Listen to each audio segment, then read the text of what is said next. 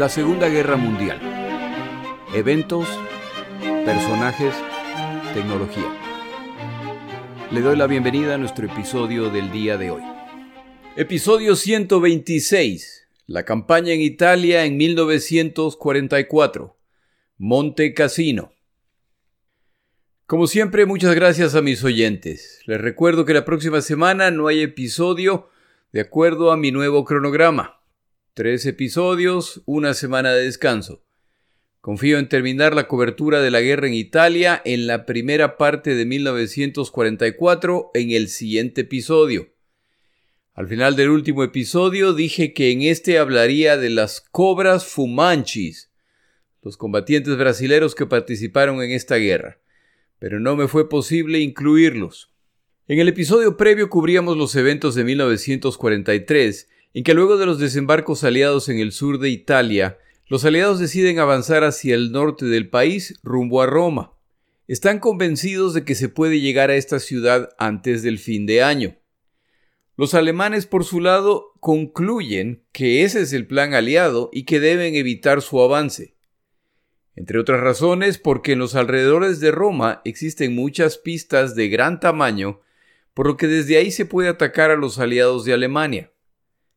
Como la preparación de estas posiciones defensivas se ha hecho apresuradamente, existe el riesgo de que colapsen, por lo que el comandante alemán Albert Kesselring, quien ha sido puesto al mando de todas las fuerzas en este país, ordena la construcción de las posiciones defensivas más fuertes tan al sur como sea posible. Estas posiciones deben resistir el máximo tiempo posible para permitir construir las posiciones siguientes y así seguir avanzando hacia el norte.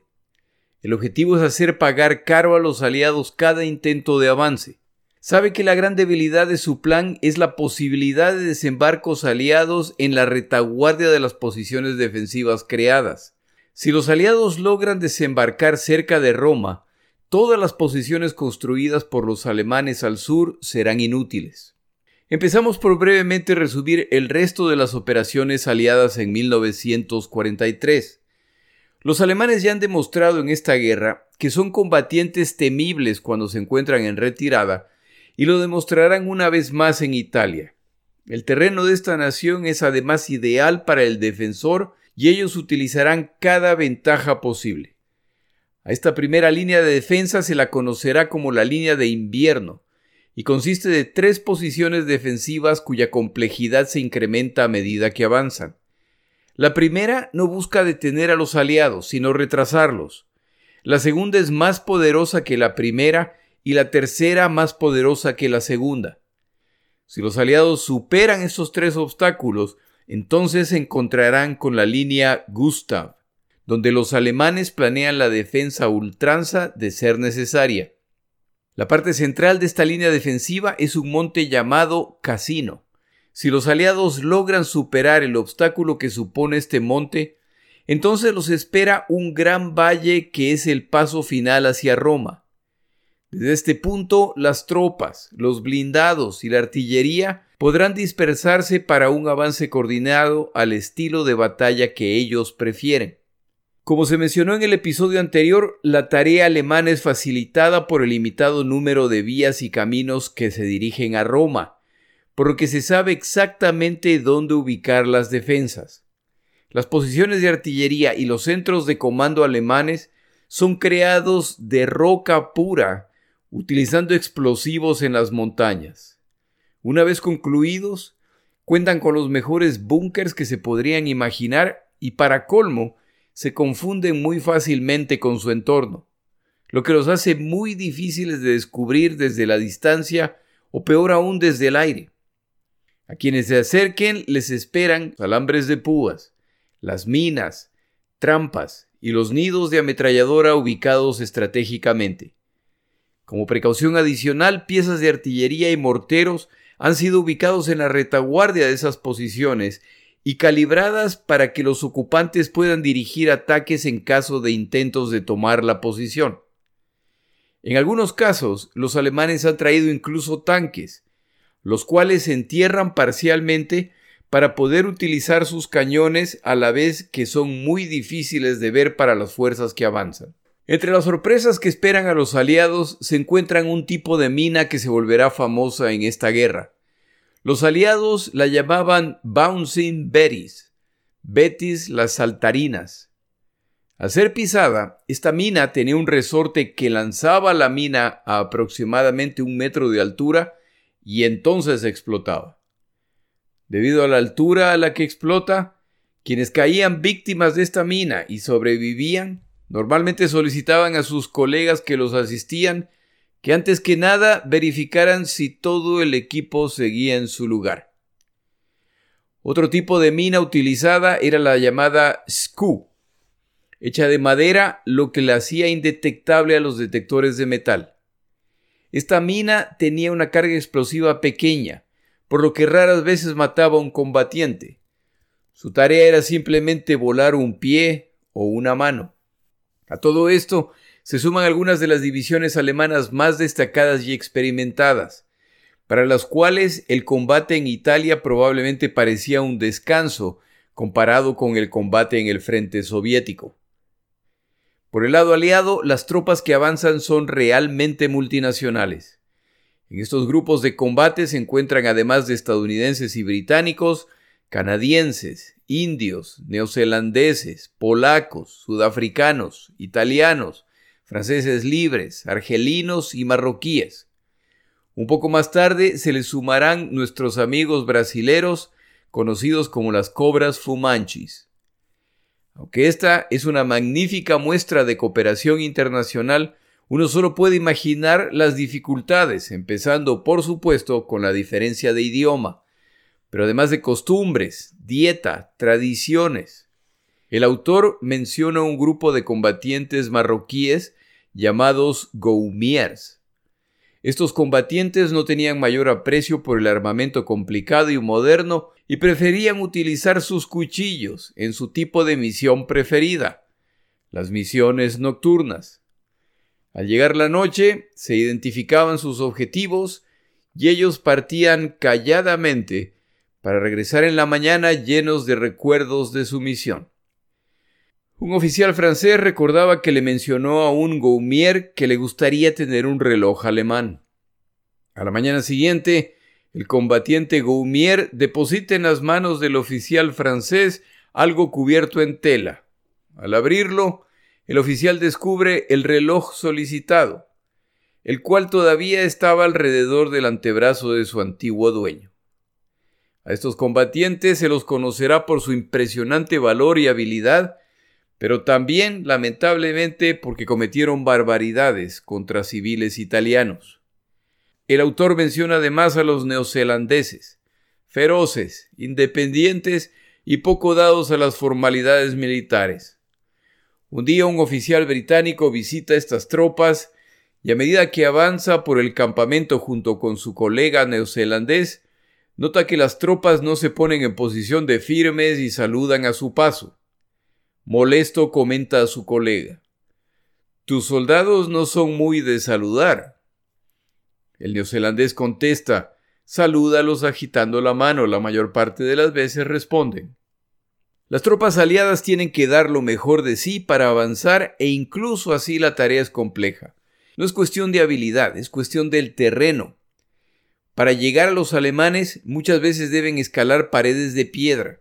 Solo pueden avanzar unos pocos a la vez y las bien preparadas posiciones alemanas cuentan con ametralladoras ubicadas para enfrentar este tipo de situación. Para colmo, hace mucho frío, lo que convierte al hielo y la nieve en amenazas adicionales. Se dan casos de misiones en la que la niebla lo cubre todo, pero de repente desaparece y alemanes y aliados repentinamente descubren que están a pocos metros de los otros y una violenta y breve contienda se produce. La ventaja con la que cuentan los atacantes es con gran superioridad en artillería, la cual se utilizará sin restricciones en apoyo a su avance.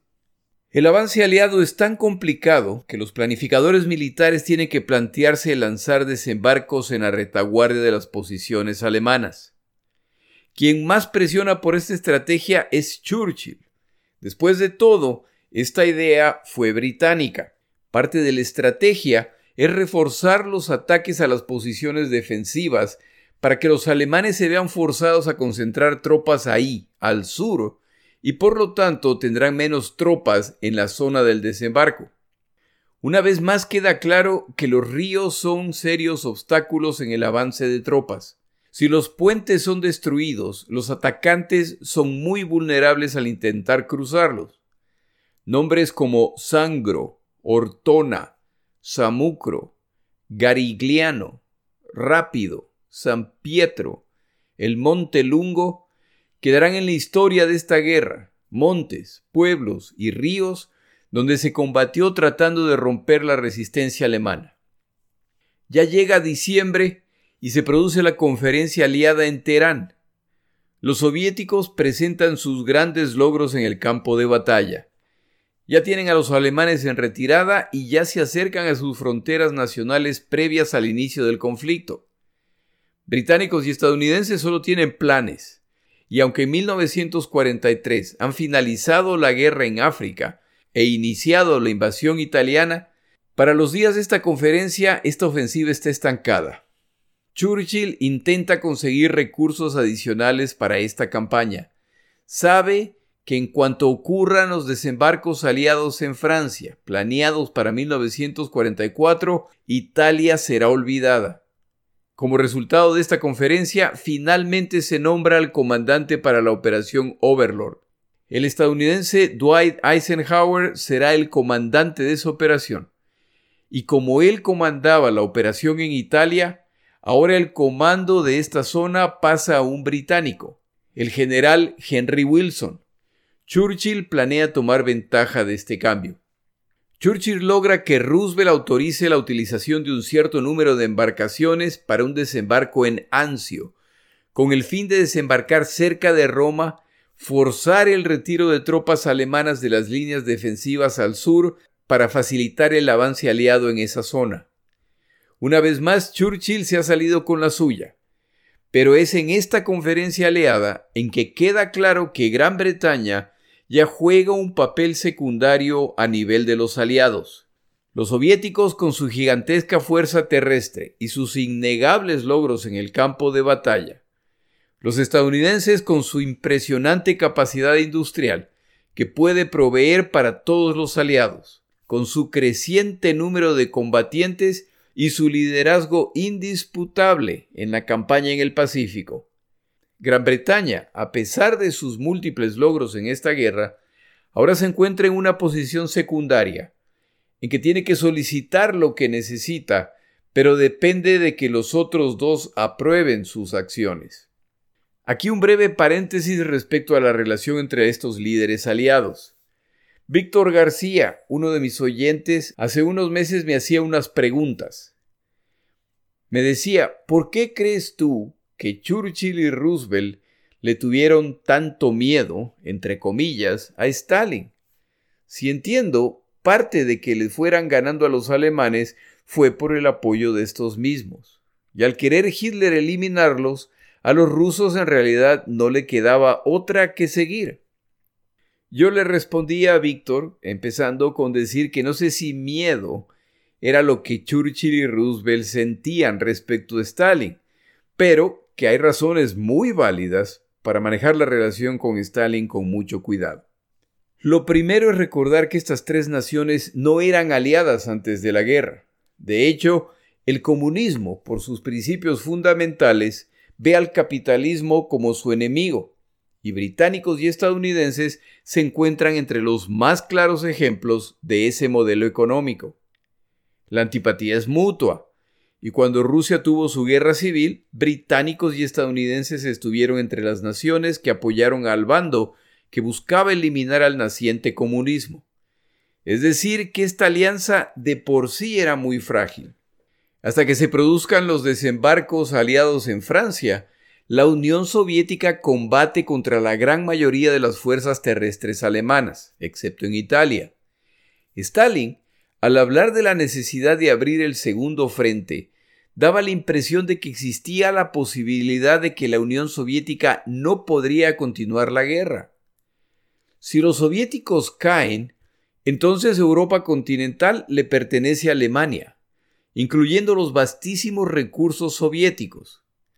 Por su parte, Stalin temía que el retraso estadounidense británico en desembarcar en Europa continental se debía al deseo de dejar a Alemania y a la Unión Soviética que se desangren entre ellas para luego entrar a dominar el continente. Tampoco hay que olvidar que la Segunda Guerra Mundial arrancó como resultado de un pacto entre Alemania y la Unión Soviética en que se divide en Polonia. ¿Existía la posibilidad de un nuevo pacto entre estos dos dictadores en que se reparten Europa? Después de todo, si alemanes y soviéticos detienen la guerra antes de los desembarcos aliados en Francia, evitan más muertes y los dos bandos ganan mientras aíslan a estadounidenses y británicos. Finalmente, la posibilidad más preocupante de todas, en mi opinión, ¿Qué pasaba si como resultado de los combates en el este de Europa, la Alemania nazi capitulaba ante la Unión Soviética antes de que británicos y estadounidenses, en realidad una coalición internacional de muchas naciones, desembarquen en Europa? ¿Qué hubiera hecho Stalin si de repente se encontraba a cargo de la Europa liberada después de haber sido ellos quienes pusieron la mayor parte de los muertos? Las posibilidades mencionadas tienen muchas complicaciones en las que no hay necesidad de entrar, pero en todo caso, creo que hay razones muy claras por las que los estadounidenses y británicos debían ser muy cuidadosos en su trato con Stalin. Luego del breve paréntesis regresamos a Italia. Con la aprobación de los otros dos aliados, se decide que el desembarco en Anzio se realizará a inicios de 1944. En preparación para este desembarco, se debe lanzar un gran ataque en las líneas defensivas alemanas en el sur. Antes de relatar lo que ocurrió, tomamos una pausa.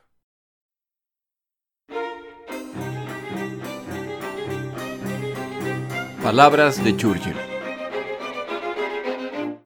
Las palabras de Churchill del día de hoy van dedicadas a John Bravo, que me las mandó y quien las utilizó en su ceremonia de celebración por sus logros académicos. La frase dice, el éxito es ir de fracaso en fracaso sin perder el entusiasmo. Muchas gracias John y felicitaciones por tus logros académicos.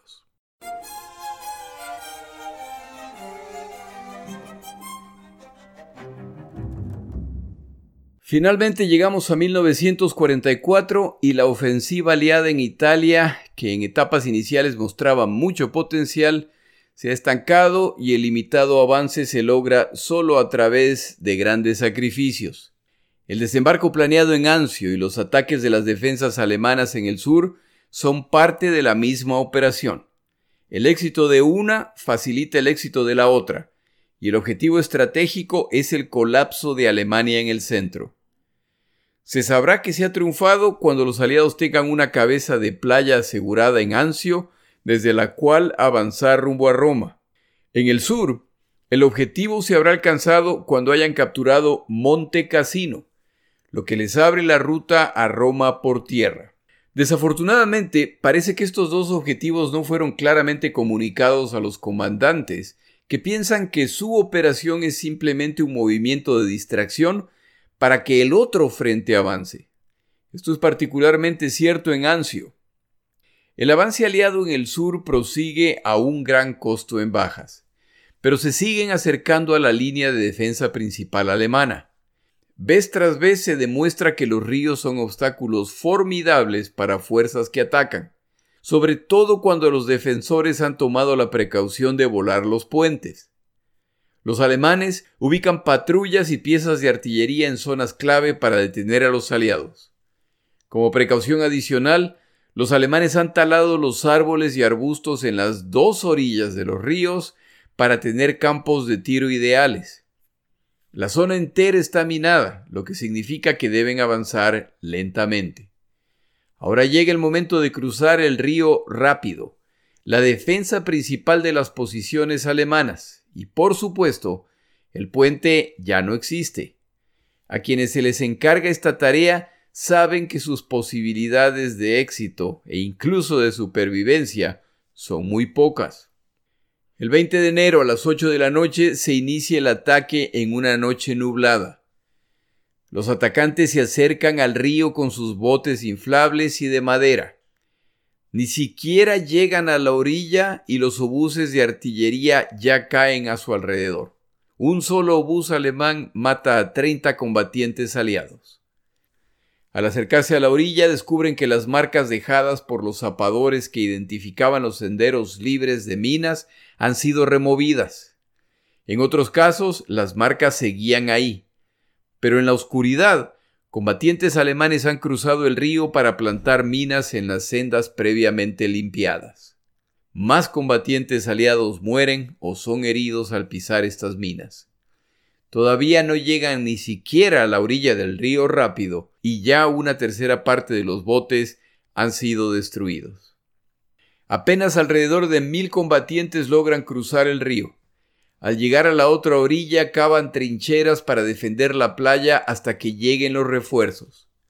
De los cuatro puentes portables que los ingenieros planeaban instalar, solo consiguen completar uno. Aproximadamente 300 combatientes más logran cruzar el río antes de que la artillería alemana destroza este puente. A medida que los ataques continúan, los teléfonos de cable son cortados y los aliados que han logrado cruzar el río han quedado aislados y a lo largo de la noche se escucha el ruido de sus armas que intentan detener a los alemanes que los acechan en la oscuridad. A medida que pasa la noche, el sonido de los disparos se vuelve más esporádico.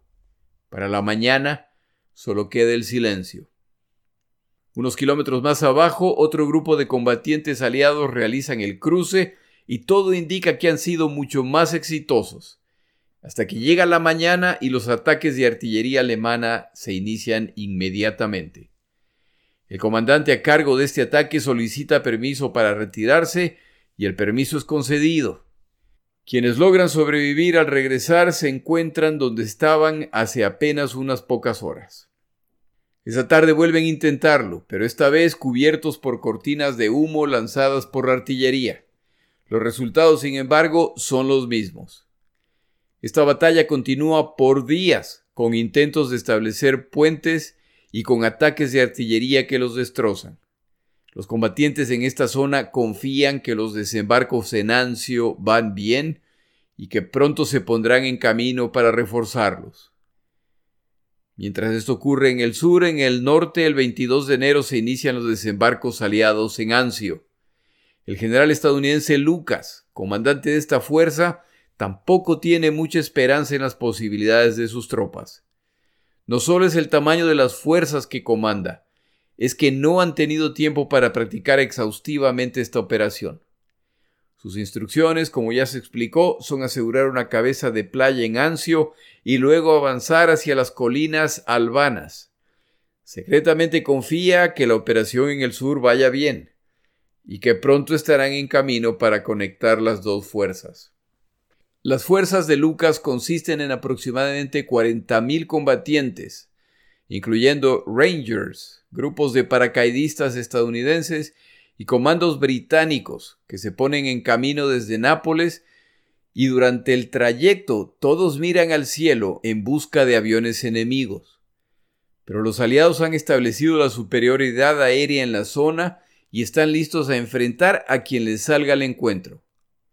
No solo que no enfrentan ataques aéreos, esta flota llega a Anzio sin nunca haber sido descubierta. Al llegar, al mejor estilo estadounidense, inician el desembarco con ataques navales. Luego desembarcan, siempre con el temor de que esta es una trampa, pero no enfrentan mayor resistencia. El puerto de Anzio y la población aledaña son capturados intactos.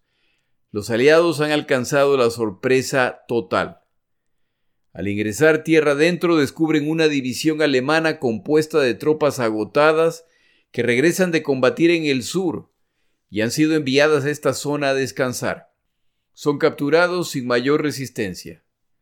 Para el final del día, 36.000 combatientes aliados y 3.200 vehículos se encuentran en tierra. Al enterarse de los desembarcos, Hitler ordena que tropas del norte de Italia, de Francia, de Alemania y de Yugoslavia se pongan en camino hacia Anzio. Queda por ver si llegarán a tiempo. Los movimientos descritos ya son síntoma de que los alemanes ya no cuentan con tropas suficientes para defender apropiadamente todos los frentes que han abierto. Al día siguiente de los desembarcos, el general Lucas mantiene sus fuerzas en posición, realizando cortos avances que apenas amplían la cabeza de playa.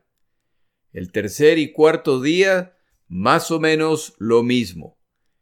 Lucas ya ha sido informado de los planes de Hitler, pero confía en reunir más fuerzas antes de avanzar. Para finales del cuarto día, los alemanes ya completan el cerco utilizando ocho divisiones compuestas de fragmentos de fuerzas provenientes de múltiples puntos. Cinco divisiones más van en camino. Para el noveno día, el 30 de enero, el general Lucas concluye que ya tiene todo lo que necesita para una ofensiva y lanza un ataque a dos frentes rumbo a las montañas albanas. Por la izquierda avanzan los británicos, y toman la población de Campo Leone. Por la derecha avanzan los Rangers estadounidenses rumbo a la población de Cisterna. Los Rangers avanzan en silencio y se posicionan en la noche para un ataque en la mañana. Cuando ya hay luz descubren demasiado tarde que han caído en una emboscada alemana y ahora abren fuego contra ellos desde múltiples direcciones. Buscan romper el cerco y regresar a sus líneas pero los ataques alemanes no son solamente en esta área, se están produciendo en la ruta que los trajo a esta población. Tras tres días de combate y con casi cinco mil muertos aliados y un número similar de muertos alemanes, se le ordena a Lucas que se repliegue hacia la playa y se atrinchere ahí. La inteligencia aliada confirma que los alemanes preparan un contraataque masivo para eliminar a la fuerza que ha desembarcado de una vez.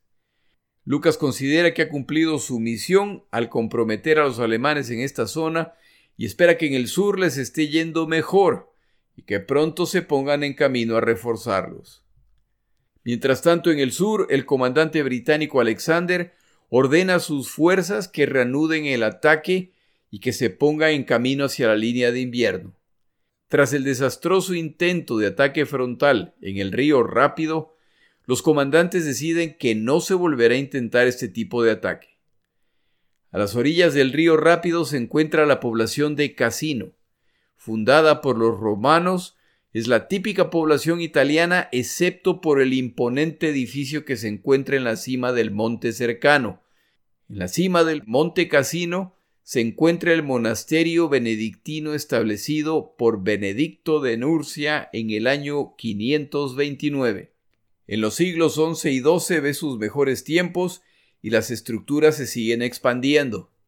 A través de los siglos, este monasterio es saqueado en múltiples ocasiones, por lo que poco a poco cuando se recuperan van comprando más tierras alrededor para su expansión, a la que añaden altas murallas y torres de castillo, lo que resulta en una imponente estructura asentada sobre este monte de un poco más de 500 metros de altura. Las paredes de roca tenían un espesor de alrededor de 3 metros, una altura de 50 metros y más de 200 metros de largo. En la entrada principal, el único acceso al monasterio, se encuentra una impresionante puerta de madera. Para completar el esplendor de este edificio, al estar rodeado por valles, desde aquí se puede disfrutar el paisaje a decenas de kilómetros en todas las direcciones.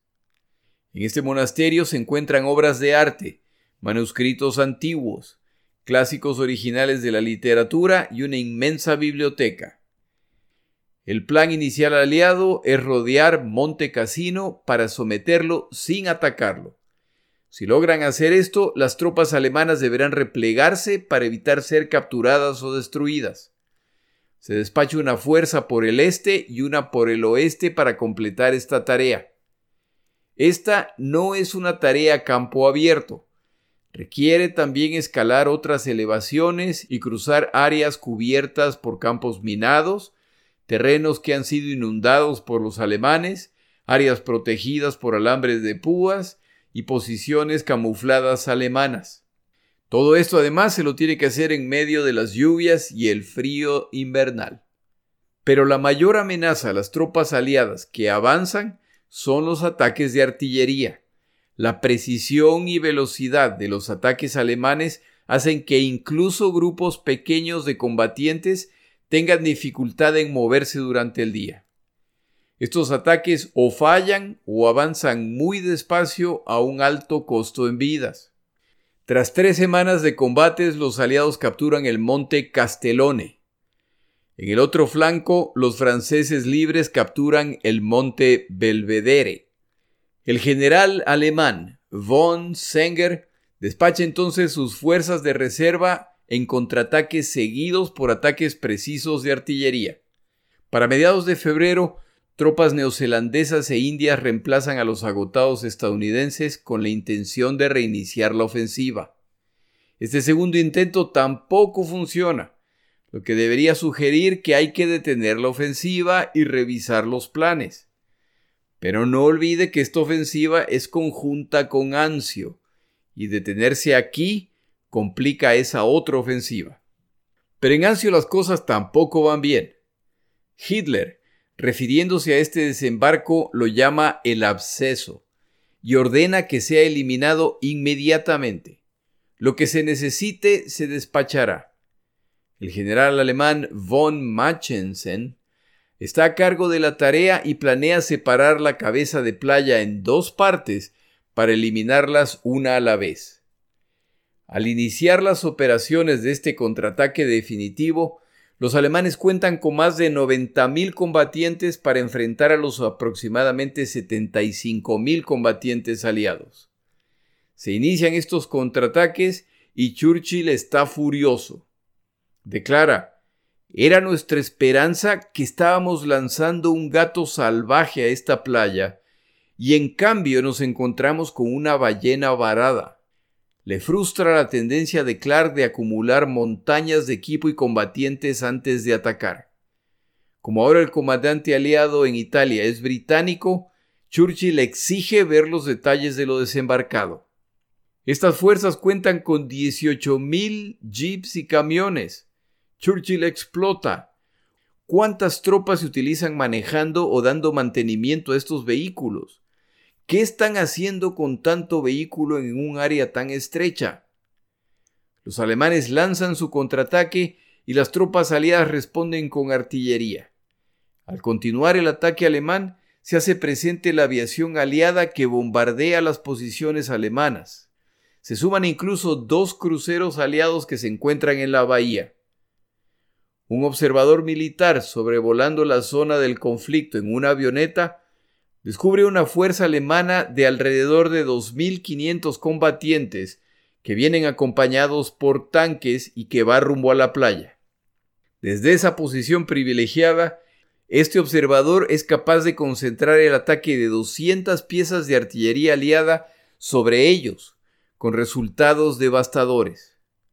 Los múltiples ataques de blindados alemanes enfrentan los mismos problemas que los aliados, el lodo, los caminos secundarios están cubiertos de lodo y son intransitables, no así los principales, pero transitar por estos es buscar una muerte segura. El contraataque alemán dura cinco días, pero no logran que las defensas aliadas cedan y mientras más se acercan a la playa, mayores las posibilidades de ataques desde alta mar, los cuales ya han demostrado su letalidad en esta campaña. La cabeza de playa aliada en Anzio resiste. Esta etapa del enfrentamiento les cuesta a cada bando alrededor de 20.000 bajas, lo que los deja agotados. Hitler exige que se vuelva a atacar. Así lo hacen nueve días más tarde con los mismos resultados. Los dos bandos admiten que no es posible continuar. Los aliados han evitado temporalmente ser expulsados de Anzio, pero el plan no era simplemente desembarcar, sino derrotar a los alemanes para ir a reforzar a sus colegas que vienen desde Monte Cassino. Esto no ocurrirá.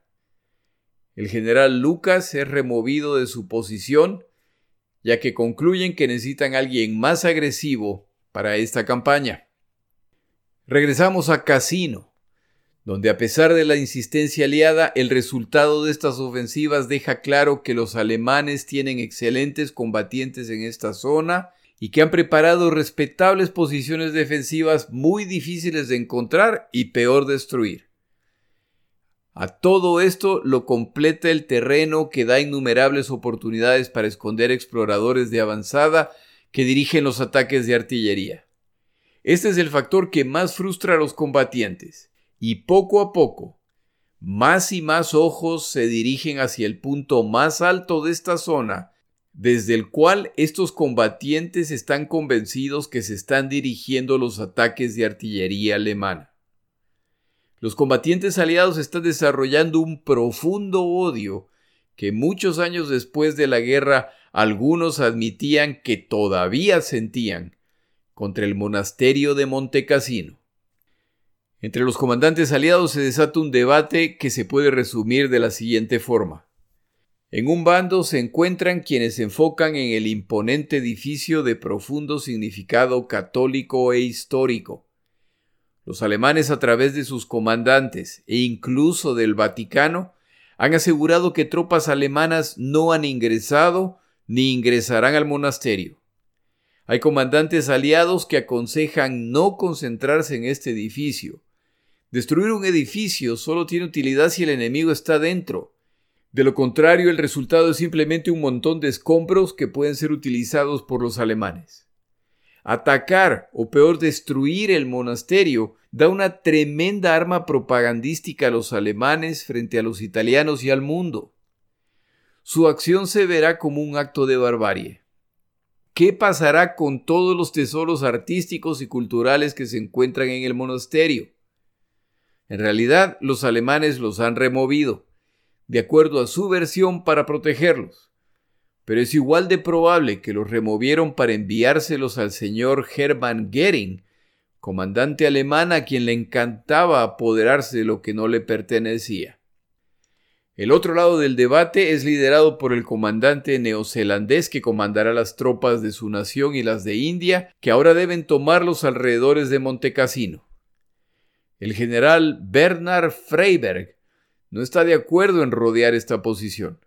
E incluso si es verdad que los alemanes no se encuentran dentro del monasterio, eso no quiere decir que no tienen observadores justo al lado del monasterio, sabiendo que esa posición es segura, ya que no se planea destruir el monasterio. Por otro lado, si el ataque aliado va bien y los alemanes están siendo derrotados, ¿quién les asegura que entonces los alemanes sí ingresarán al monasterio para pelear desde ahí, con lo que fácilmente pueden cambiar el rumbo de la batalla? Si esto ocurre, no hay nada con lo que cuentan localmente que pueda destrozar las impresionantes paredes de tres metros de espesor. La recomendación de los comandantes neozelandeses es sencilla. El monasterio debe ser removido. Cuando se trata de la vida de combatientes, no hay ladrillo que valga más que ellas, sin importar qué tan antiguo o importante.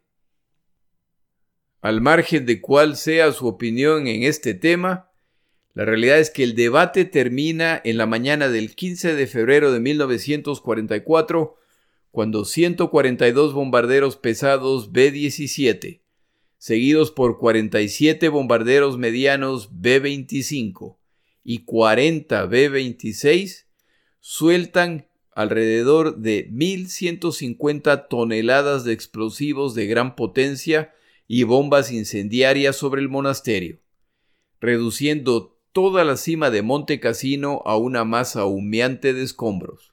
Los autores consultados confirman las celebraciones e inmensas muestras de alegría de los combatientes aliados. Uno de sus enemigos ha caído. Los alemanes, por su parte, con el monasterio ya destruido, simplemente se reubican a las ruinas donde cortesía de los aliados ahora tienen montañas de rocas y escombros que son magníficas posiciones defensivas. Y la batalla por Monte Cassino continúa. Se me acabó el tiempo. Al volver en dos semanas, continuamos el relato de la campaña en Italia. Mi nombre es Jorge Rodríguez. Gracias por acompañarme.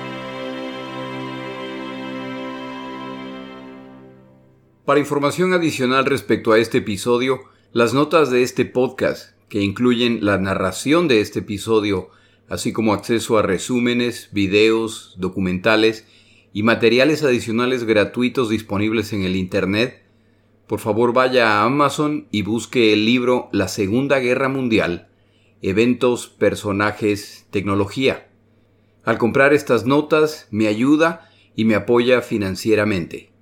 Puede encontrar información adicional en mi página web, lasegundagm.com. Muchas gracias.